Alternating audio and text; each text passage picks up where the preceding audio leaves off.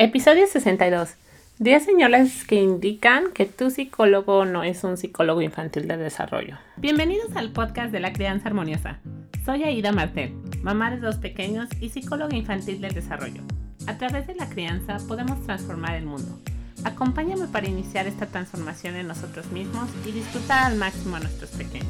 Hola, ¿cómo están? Estoy muy emocionada de estar aquí con ustedes para hablar de psicología infantil. Hoy quise hacerles un podcast sobre las 10 señales que indican que tu psicólogo no sabe nada sobre psicología infantil y desarrollo humano. ¿Por qué quise hacer este episodio? Últimamente están llegando a mi consulta muchas mamás y papás que han estado en terapia por varios años o han estado tratando de solucionar algún tema de sus pequeños por bastante tiempo. Y analizando los problemas, es muy común ver estas 10 causas que indican que tu especialista no está especializado en psicología infantil y tampoco sabe nada sobre psicología del desarrollo, porque es muy importante el saber si estás yendo con el especialista correcto. Bueno, una, porque la niñez es una etapa muy frágil y entre más temprano detectemos la raíz de los problemas que está experimentando nuestro pequeño o nuestra pequeña, es un regalo para ellos. Más rápido vamos a poder volver a tener una danza en el vínculo en donde ellos estén en la posición correcta, nosotros estamos en la posición correcta y vamos a poder, eh, más que nada, pues resolver los síntomas. Muchas veces no necesitamos más que una sesión para tener mucha claridad de qué es lo que está pasando en la dinámica y darles a ustedes las herramientas y las estrategias para que puedan estar en esa danza vincular con sus hijos y generar las condiciones para que ellos adquieran su máximo potencial. Entonces me es muy eh, me da mucha tristeza cuando veo familias que han estado buscando la respuesta de uno a otro, inclusive con psiquiatras, medicamentos, cuando las respuestas a, la sintomatología de, sus hijos son, son muy sencillas. No quiere decir que el trabajo sea fácil, pero una vez que sabes qué es lo que le está pasando a tu pequeño, inclusive los papás intuitivamente desarrollan sus propias estrategias y herramientas.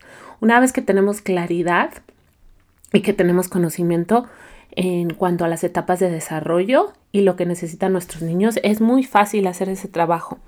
Requiere esfuerzo, sí, requiere romper paradigmas, sí, requiere romper con nuestro propio trauma intergeneracional, claro que sí. Pero el tener la certeza de lo que está pasando da muchísima tranquilidad. Entonces, bueno, entremos en las 10 señales. La primera señal es que tu psicólogo quiere trabajar directamente con tu hijo y no contigo. Todos los que somos psicólogos infantiles trabajamos con, con los papás, no con los hijos, a menos de que estemos hablando de adolescencia. Y aún en adolescentes yo siempre intento darles a los papás las herramientas cuando hay problemáticas severas, a lo mejor necesitamos hacer un poco de terapia familiar o terapia de mamá y adolescente, papá adolescente pero no requiere bastantes sesiones. Una vez que los adolescentes están, em, que sanan las heridas, que desahogan, que obtienen de mamá y papá lo que necesitan para sanar las heridas que tuvieron en la primera infancia o en la segunda, la danza se recupera y las cosas funcionan de maravilla. Entonces, si tu psicólogo tuviste a lo mejor una plática con él y después ya te dijo que va a ver a tu niño en sesiones, ese es un signo de que muy seguramente tu psicólogo viene de una conducente conductivo-conductual en donde piensa que a través de las sesiones les va a enseñar a los niños lo que tiene que aprender para superar su sintomatología.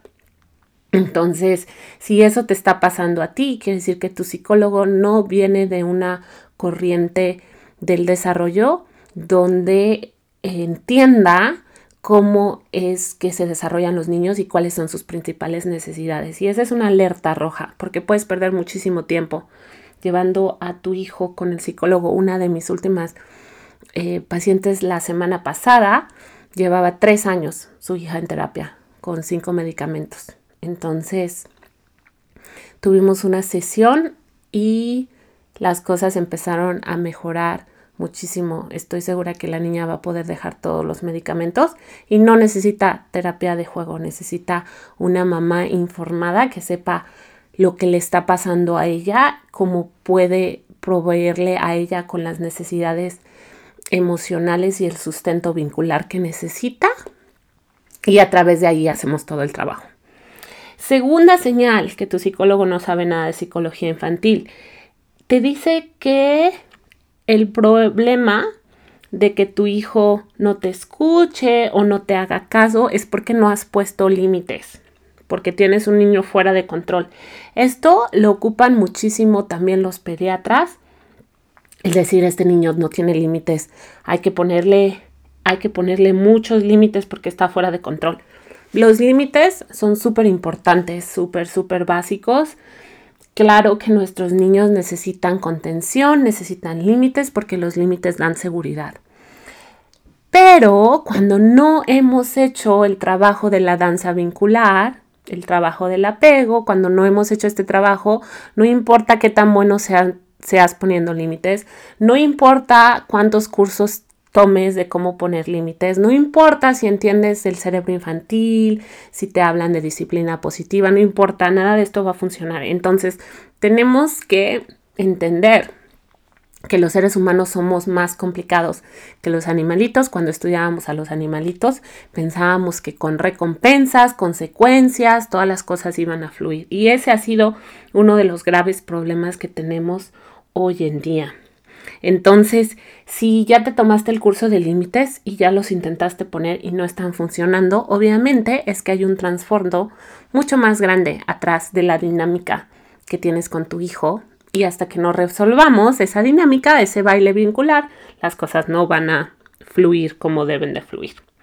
Tercer señal, tercer señal, la fuiste con el psicólogo, ¿no? Y el psicólogo sugirió tener sesiones uno a uno con tu hijo de tipo conductual cognitivas. A ver, la principal necesidad de tus hijos eres tú. Tú como papá, tú como papá. Ningún profesionista va a poder hacer el trabajo por ti. ¿Hay casos en los que se, se utiliza la terapia de juego? Claro que sí, hay, hay problemas, hay traumas muy complejos como abuso sexual, como niños que a lo mejor han estado pasando de, de, un papá a otro en adopción y entonces los papás adoptivos ya no saben qué hacer porque ya intentaron todo y nada funciona. Hay casos muy drásticos en donde la terapia de juego es un recurso súper, súper útil para descargar un poquito eh, la, la carga de los papás y que entonces podamos recuperar a ese niño o niña más rápido. Habiendo dicho esto, si estás haciendo, si tu psicólogo solo sabe sus corrientes conductiva conductual, no, no te va a ayudar en nada, porque los problemas de los niños tienen un origen en las emociones, no en la conducta. Si estás buscando la conducta y estás tratando de modificar los pensamientos para que entonces se sientan diferente y tengan otra conducta, que es el modelo ABC de la terapia cognitivo-conductual, no vas a ver ninguna mejora en tu hijo y vas a estar perdiendo tu tiempo y tu dinero. Cuarta, cuarta señal.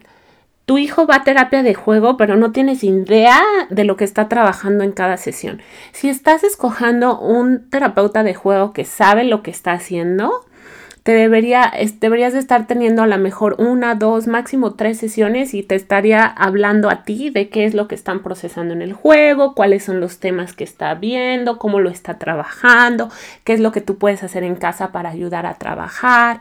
Entonces, si esto no está pasando y tu hijo lleva un año, seis meses en terapia de juego y tú no tienes ni idea de cuáles son los temas que está solucionando, de cuáles son algunos de los recursos que el psicólogo está implementando para solucionar. Si no te ha explicado nada de eso, entonces yo te aconsejaría que empieces a tener sesiones donde te informes, para que entonces tú puedas apoyar ese proceso en casa, porque si no está pasando así, puede ser que estés perdiendo también tu tiempo y tu dinero. Señal número 5. Tu psicólogo quiere utilizar consecuencias.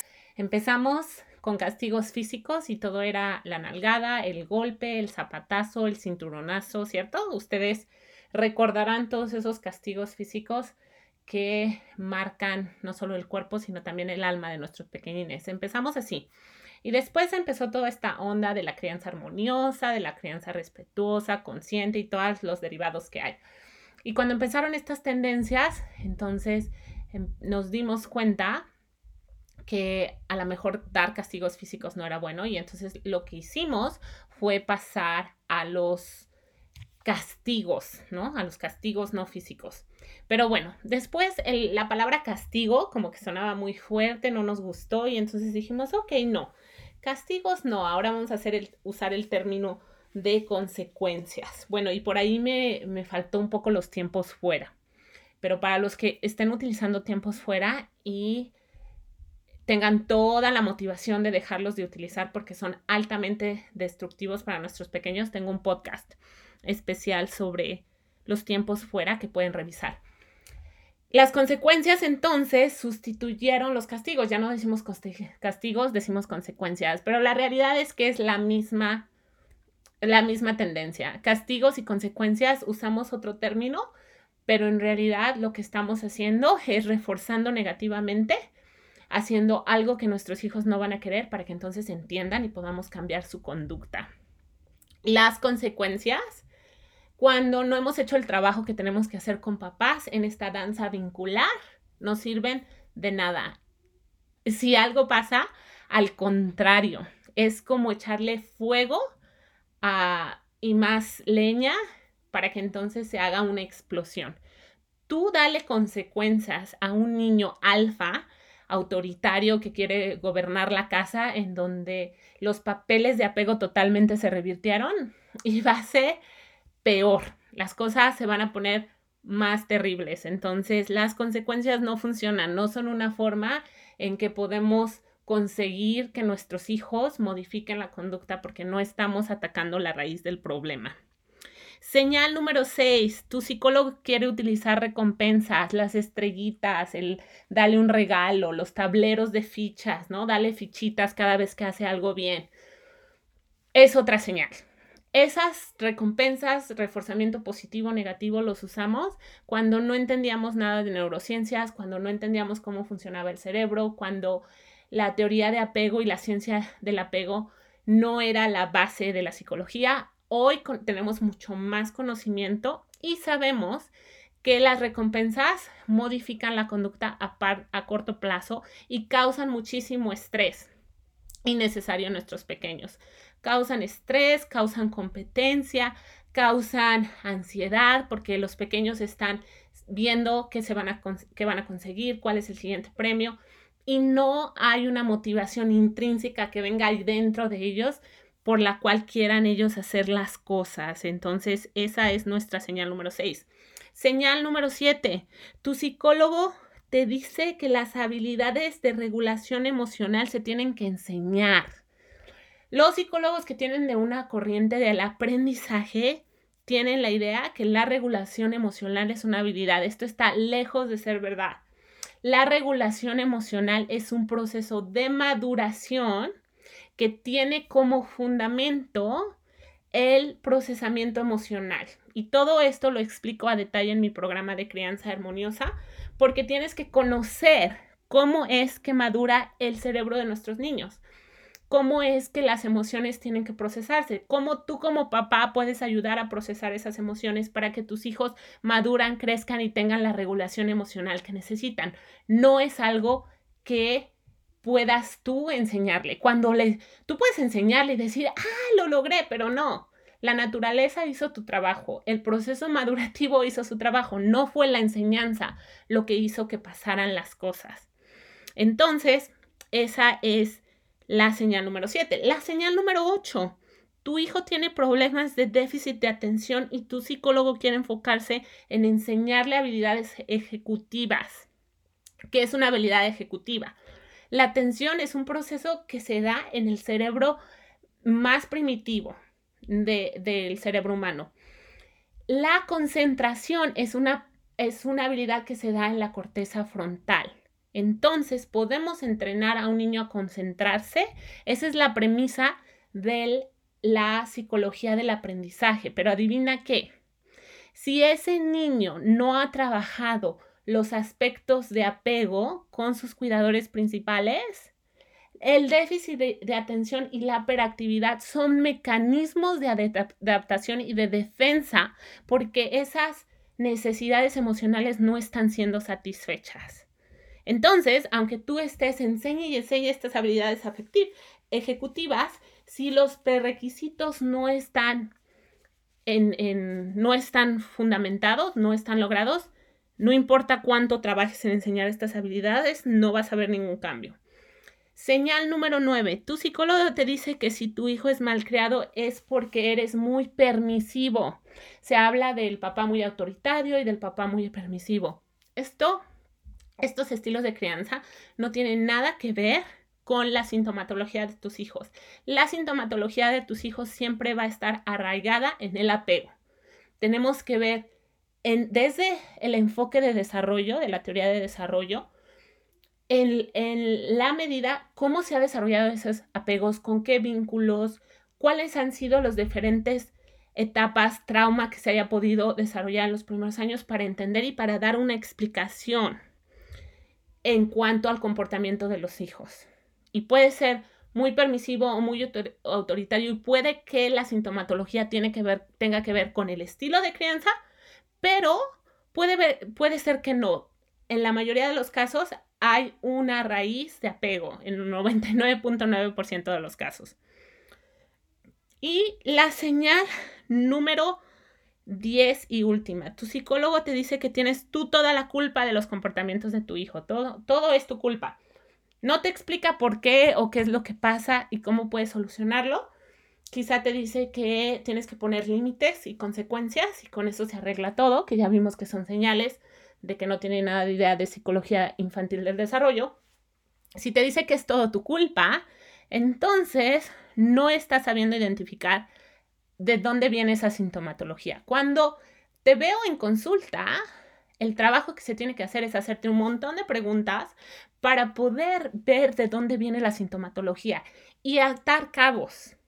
Es decir, ¿qué quiero decir con atar cabos? Que toda la sintomatología que se presente es un sistema y podemos hacer el mapeo de lo que pasa en la escuela, lo que pasa en la casa, lo que dicen las maestras, lo que dice mamá, papá, y entonces hacer un mapa de historia vincular para identificar la causa. Una vez que sabemos la causa, voilà, empezamos a trabajar con estrategias, herramientas concretas y una vez que el niño está ocupando el lugar correcto en la danza vincular, la sintomatología desaparece. Muchas gracias por haber escuchado este podcast. Por favor, si tienes amigos, familiares, maestros, pediatras, compártelo porque me da mucha tristeza cuando veo mamás y papás en, sesión solucionamos la problemática en una sesión y llevan años yendo a terapia o llevan años de especialista en especialista en especialista, psiquiatra, pediatra, psicólogos, etc. Entonces es muy importante que identifiques estas señales para que te puedas documentar y para que puedas hacer una buena selección. Si te gustó este podcast, por favor compártelo. Gracias por seguirme en mis redes, Instagram, Crianza Armoniosa. Recuerda, no comparto contenido en, Instagram o, en Facebook, a menos de que esté haciendo un lanzamiento, porque mi principal fuente para compartir mi sabiduría contigo es a través de este podcast. Acuérdate registrarte en www.crianzaharmoniosa.com para recibir toda la información cuando lance mi programa y para que seas uno de los primeros en obtenerlo. Te mando muchos besos, que tengas excelente semana y nos vemos muy pronto. Gracias por escucharme. Si disfrutas escuchar este podcast, te va a encantar mi guía gratuita Los 10 principales errores en la crianza de los hijos y cómo evitarlos. Puedes pre-registrarte para recibirla con tu nombre y correo en www.crianzaharmoniosa.com.